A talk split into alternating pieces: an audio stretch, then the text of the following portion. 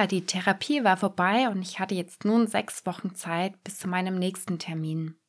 Mein nächster Termin sollte ein MRT und eine proktologische Untersuchung sein. Diese Untersuchung sollte die Ergebnisse zeigen, die die Therapie gebracht hat.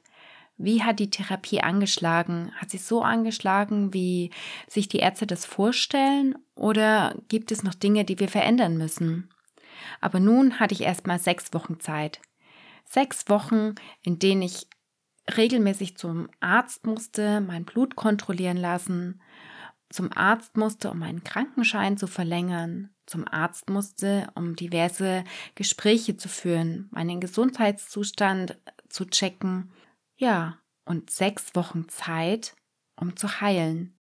Zu heilen von diesen Bestrahlungsschäden, die ja doch da waren. Meine Haut wurde besser, meine, mein Zustand wurde besser, meine Kraft kam zurück, meine Ausdauer kam zurück. Nicht zu vergleichen mit dem, wie vor der Erkrankung, wie vor der Diagnose. Nun war ich da und wusste gar nicht, was ich jetzt mit meiner vielen Zeit anfangen sollte. Die letzten 28 Tage waren ja verplant mit Bestrahlung und Chemotherapie. Ich hatte einen festen Plan vorgegeben bekommen, wann ich wo sein muss, der jetzt weg war. Ja, was macht man denn mit seiner vielen Zeit, die man jetzt hat, in der man heilen muss mein Morgen beginnt früh halb sieben, denn ich begleite jeden Morgen mein Kind in den Tag, bevor es in die Schule geht. Ja, halb acht verlässt sie das Haus und danach bin ich allein. Der Haushalt ist gemacht und es ist nicht, ich finde, es ist einfach nicht äh, Sinn und Zweck, dass man nur noch lebt, um seinen Haushalt zu machen. Ich wollte was Sinnvolles mit meiner Zeit anfangen. Ich merkte, dass meine Blase immer noch nicht so funktionierte wie früher ich merkte, dass allgemein die Verdauung nicht das ist, was es, wo, wie ich es kenne. Aber es wird besser. Es wird von Woche zu Woche besser. Es wird von Tag zu Tag besser. Ich überlegte, was ich tun kann. Ich besuchte von Zeit zu Zeit meine Arbeitskollegen. Ich besuchte regelmäßig meine Freundin zum Kaffee trinken und ich entschied mich, Yoga zu machen. Nachdem mein Kind das Haus verlassen hatte, rollte ich meine Yogamatte aus. Ich öffnete ein Video in YouTube und begann die Übungen nachzumachen. Ich merkte, wie gut mir das tat. Zu Beginn hatte ich den Anfängerkurs genommen. Je mehr und je weiter es fortschritt, konnte ich sogar zwei Übungen nacheinander machen. Ja, es war dann, ich war dann so weit, dass ich sogar zu den Fortgeschrittenen ging.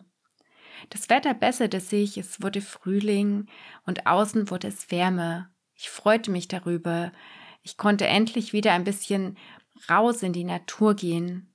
Auch wenn mein Körper das noch nicht ganz so geschafft hat von der Kraft her, aber allein dieses auf der Terrasse sitzen, kleine Spaziergänge unternehmen, das war schon viel wert.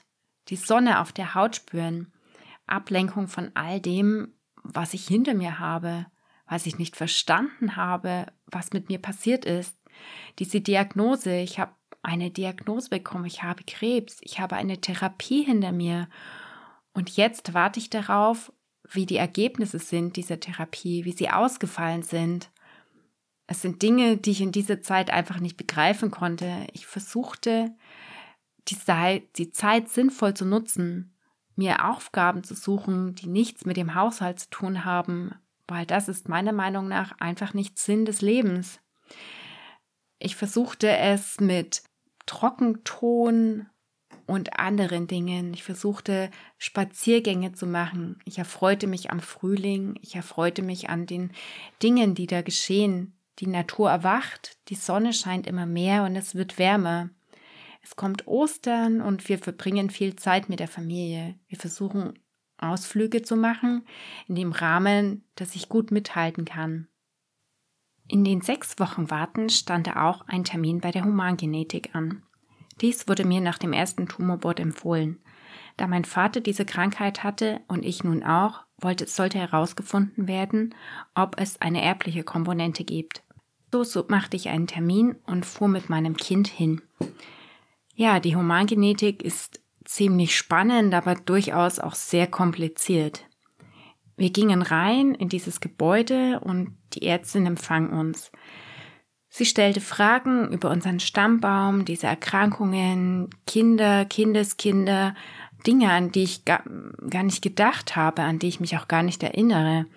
Es ging ziemlich weit im Stammbaum hinein und vieles konnte ich nicht beantworten. Ja, aber aufgrund bestimmter Dinge konnte man rausfinden, welche Leitlinien jetzt für uns zutreffen, welche nicht.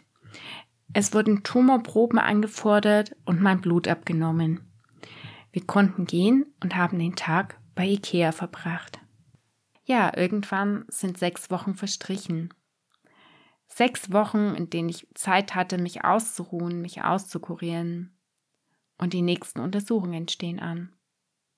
Ja, ich wusste nicht, was eine proktologische Untersuchung ist. Ich informierte mich im Internet mir kam nie der Gedanke, selbst den Arzt zu fragen. Das wäre natürlich die einfache Möglichkeit gewesen.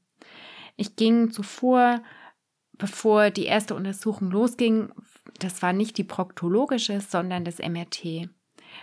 Es mussten die Blutwerte genommen werden.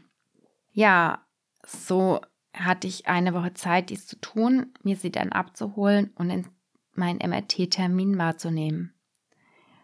Der Termin war früh morgens und ich wurde von meiner Mutter gefahren. Ich bekam wieder Buscopan gespritzt. Dieses Medikament kenne ich bereits. Ich wusste, wie ich darauf reagiere. Ja, wir fuhren morgens ins Krankenhaus. Sie blieb außen, ging spazieren und ich ging hinein. Ich ging hinein und brachte dieses ganze Gezeder mit Corona-Auflagen und so weiter hinter mich. Ich habe es nicht vermisst, dieses Ganze, aber es gehört nun mal zur aktuellen Lage dazu. Ich ging zur Anmeldung und wurde gleich zur nächsten Anmeldung weitergeschickt. Ich kannte mich mittlerweile aus und wusste, wo ich hinlaufen sollte. Als ich die Anmeldung bei der Radiologie hinter mich gebracht hatte, wurde ich wieder auf dem Warteplatz gebracht, wo ich beim ersten MRT schon war. Ich füllte die gleichen Formulare aus und durfte kurze Zeit später in den Raum und ich durfte in die Umkleidekabine. Dort zog ich wieder diesen Einmalkittel an, ich zog diese Einmalunterhose an, legte meinen Schmuck ab, ging hinaus, setzte mich auf den Stuhl und bekam einen Zugang gelegt. Ein Zugang, um dieses Buskopan zu spritzen. Wir unterhielten uns kurz und ich weiß nicht, wie wir drauf gekommen sind, aber ich bewunderte die Schuhe der einen Schwester.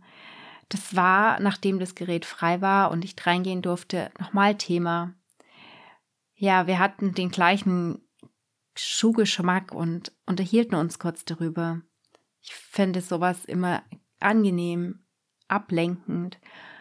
Ja, es war in dieser Situation einfach genau das, was ich gebraucht habe, dieses Stück Alltag, dieses Stück Normalität. Ich legte mich wieder auf den Tisch, bekam wieder einen Einlauf aus Ultraschallgel, bekam wieder Ohrstöpsel, einen Kopfhörer, alles wurde wieder so angelegt wie beim ersten Mal. Ich fuhr in das Gerät rein, die Schwestern ging aus dem Raum und das Gerät sprach mit mir, so wie beim ersten Mal. Kam wieder ein Film.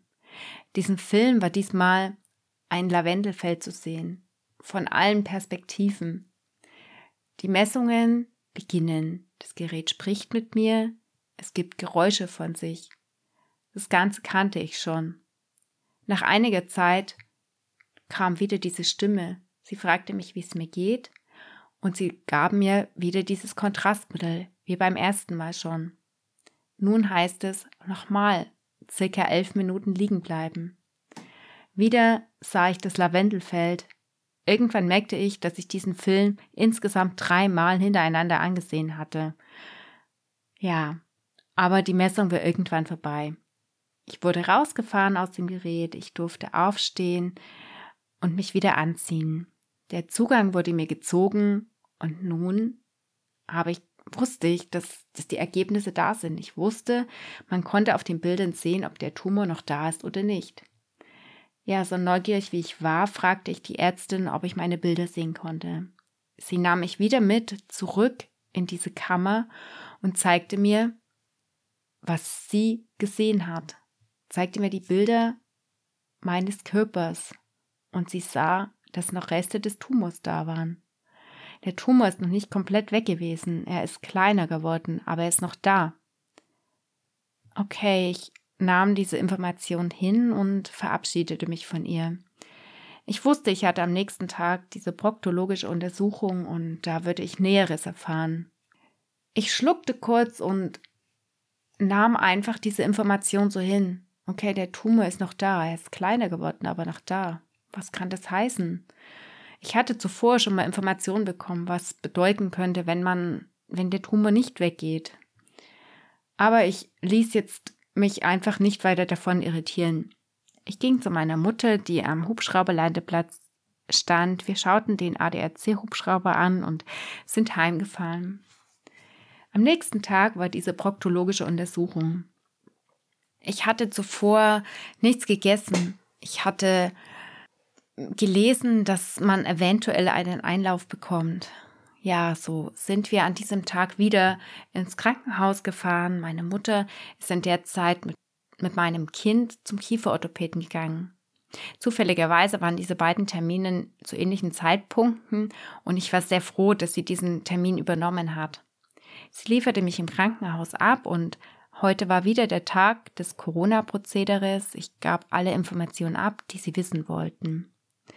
Ich ging in einen Bereich, den ich schon kannte, der Bereich, in dem meine Darmspiegelung stattgefunden hat. Ich setzte mich hin und wartete. Wartete darauf, aufgerufen zu werden und diese Untersuchung zu bekommen. Ich war gegenüber von der Intensivstation. Man hörte das Piepen der Geräte. Auf einmal kam eine Familie rein. Sie war es waren mehrere Personen und sie waren ziemlich aufgebracht. Eine Schwester setzte sie neben mich. Ein weiterer Mann war noch da. Die Familie, die sich hingesetzt hat, weinte. Die Mutter schluchzte und ist innerlich zusammengefallen und es hat mir Angst gemacht. Es war sehr unangenehm und diese Sachen mitzuerleben, wo ich doch gerade selbst in einer Situation war, wo ich gar nicht weiß, wie es mit mir weitergeht und Menschen dann neben sich zu haben, die innerlich zusammenfallen, weil sie vielleicht gerade eine schlechte Nachricht bekommen haben, ist ziemlich schwierig. Ich fragte den Mann neben mir, ob er auf diese, ob er in die Intensivstation muss oder ob er einfach auch in diese in diesen Untersuchungsräumen gehen möcht, muss, wo die ganzen Magen-Darm-Sachen untersucht werden. Er bejahte es. Kurze Zeit später wurde ich aufgerufen. Ich durfte in einen Raum gehen. Eine Ärztin, die schwanger war, die ich schon kannte von Aufklärungen, empfing mich. Sie sagte, ich soll mich auf einen Stuhl setzen, der ähnlich wie ein Stuhl bei einem Gynäkologen war. Ich, setzte, ich entkleidete mich, setzte mich drauf und der Stuhl fuhr nach hinten. Sie erklärte mir, was sie tat und ja, nahm Proben. Proben von dem Tumor, der noch da war. Sie erklärte mir, der Tumor ist noch da und das bedeutet, dass ich drei Möglichkeiten habe oder eventuell vier. Zum einen könnte es sein, dass man noch mal wartet, nochmal weitere vier Wochen wartet, um zu schauen, ob der Tumor doch noch zurückgeht, ganz weggeht.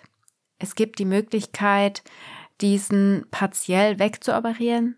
Es gibt die Möglichkeit, so zu operieren, dass der Schließmuskel erhalten wird.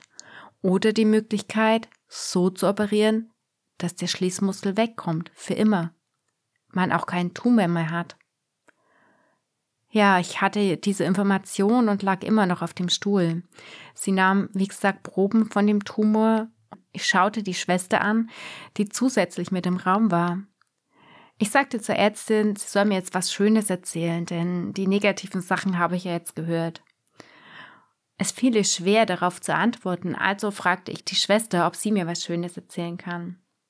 Diese erzählte mir, sie kauft sich heute einen Hamster. Ja, genau das habe ich gebraucht genau diese Worte, dieses Ablenken von dem, was ich gerade gehört habe, dieses, der Tumor ist noch da, er ist nicht aufgrund dieser Therapie weggegangen. Ich unterhielt mich dann mit dieser Schwester über ihren Hamster. Der alte ist gestorben, sie kauft sich einen neuen. Wir reden über Haustiere und irgendwann war die Untersuchung vorbei. Ich durfte aufstehen und die Ärztin erklärte mir nochmal, was, wie passiert ist, wie die Therapie wirkt und was man weiterhin machen kann. Es gibt jetzt noch ein Tumorboard. Bei dem Tumorboard werden die Sachen genau besprochen und es wird sich danach der Onkologe bei mir melden. Ich wusste, ich habe einen Telefontermin beim Onkologen und ja, somit bin ich, habe ich das Krankenhaus verlassen. Ich habe es verlassen mit, mit gemischten Gefühlen. Zum einen war ich doch geschockt, dass der Tumor noch da ist und ich eventuell operiert werden muss, also eigentlich ganz sicher operiert werden muss.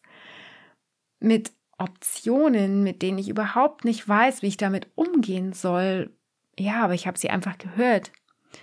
Aber auch mit dem Gefühl der Schwester, dass sie einfach mir das gegeben hat in dem Moment, was ich gebraucht habe. Mein Mann hat mich abgeholt. Auf dem Heimweg haben wir gescherzt.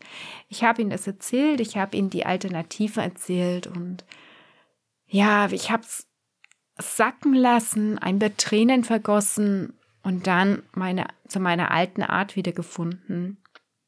Ja, und wie es ausgefallen ist, das Tumorboard und wie es weitergeht, erfahrt ihr in der nächsten Folge.